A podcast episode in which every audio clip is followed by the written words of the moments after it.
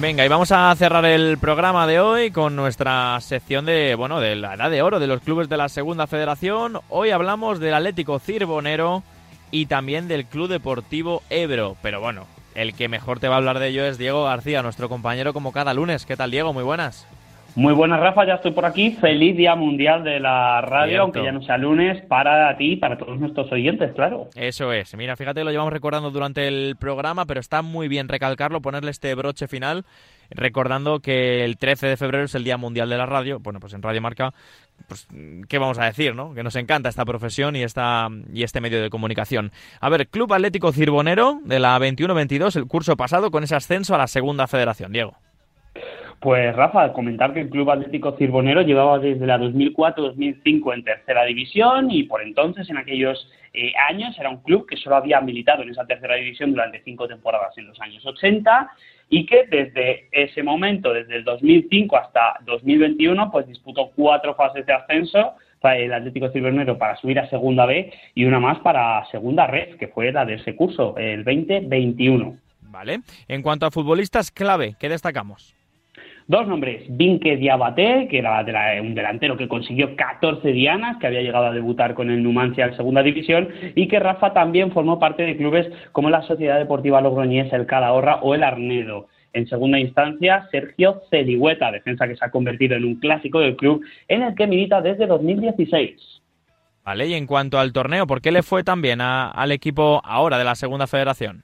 Pues principalmente Rafa porque tuvo un gran inicio de temporada. En el primer tercio de la competición ya sumaba ocho victorias y dos empates. Le sacaba dos puntos a su máximo perseguidor, que era el Club Deportivo Suiza.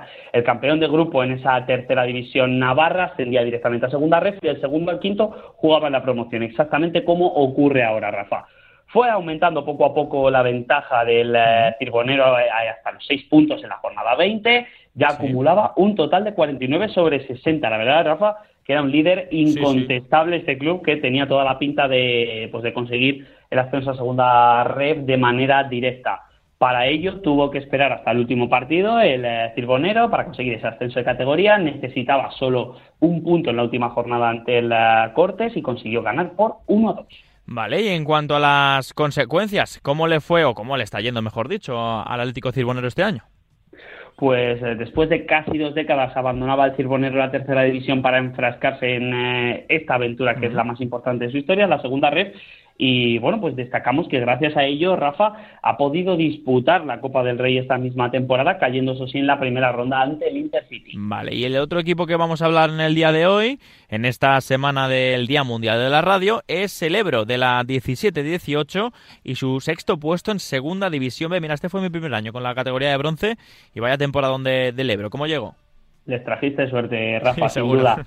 Era la tercera temporada del club en segunda B en toda su historia. Ya había conseguido dos permanencias con eh, meritorias posiciones, décimo y décimo segundo. No había sufrido en exceso tampoco el Ebro para salvar la categoría. Alargar esa estancia en el bronce español con una nueva permanencia era el objetivo para la 17-18, aunque en este caso, después de ya dos permanencias, como decimos, el equipo no renunciaba a nada. ¿Y jugadores clave del equipo aragonés? Venga, el primero le conocemos bien, Rafa. Adri Cuevas, conocedor de la segunda B como pocos. ¿Por qué? Porque ha militado desde en filiales como el del Córdoba, el del Celta o el del Valencia, hasta en equipos con mucha solera como el Hércules, el Nástico o el Sabadell, con quien incluso estuvo en segunda división. Ahora, por cierto, milita en el Ceuta.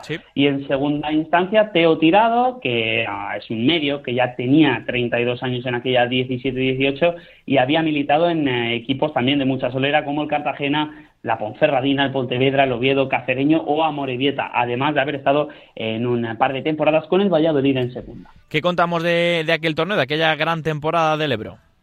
Pues Rafa, que ganó pocos partidos en la primera vuelta, solo cinco, y los cinco por la mínima, pero su gran volumen de empates, nueve, eh, le permitía mantener seis puntos de ventaja con el Atlético Baleares, que se encontraba en puestos de play-out en un grupo siempre muy complicado, como ese grupo 3, de, donde además aquel año estaba el Mallorca, estaba el Elche, estaba el Villarreal B, el Hércules, en un grupo muy difícil. El buen hacer defensivo del equipo le permitió seguir obteniendo bastantes puntos en la segunda vuelta y en la jornada 32 sumaba 41 puntos en total, 5 por encima del playout. Y una gran eh, segunda parte de la temporada, ¿no? Sí, Rafa, porque con una espectacular racha de cinco victorias consecutivas en el tramo final de la competición, no solo eh, el Ebro pudo conseguir la permanencia con mucho adelanto, sino que también le hizo llegar, ojo, con opciones de clasificarse para el playoff de ascenso a segunda en la última jornada. ¿Qué es lo que ocurrió? Pues que en el último partido cayó el Ebro ante el Atlético Baleares y acabó sexto. No consiguió ese eh, pase al playoff de ascenso a segunda, pero eh, fue una temporada realmente espectacular. Y en cuanto a las consecuencias, eh, más adelante, ¿cómo le fue al, Ebro? Pues comentar, Rafa, que estuvo en segunda B eh, el, Ebro hasta la disolución de la categoría en la 2021, de donde fue a salir a la segunda red en la que actualmente milita. Y en la temporada de la eh, reestructuración, Rafa, esa 2020-2021, destacamos que se quedó a solo un punto de conseguir ascender a la primera red en esa, en esa primera fase. Fíjate cómo hubiese cambiado la, película. Diego García, hasta la semana que viene, un abrazo. Hasta la semana que viene, Rafa, otro para ti.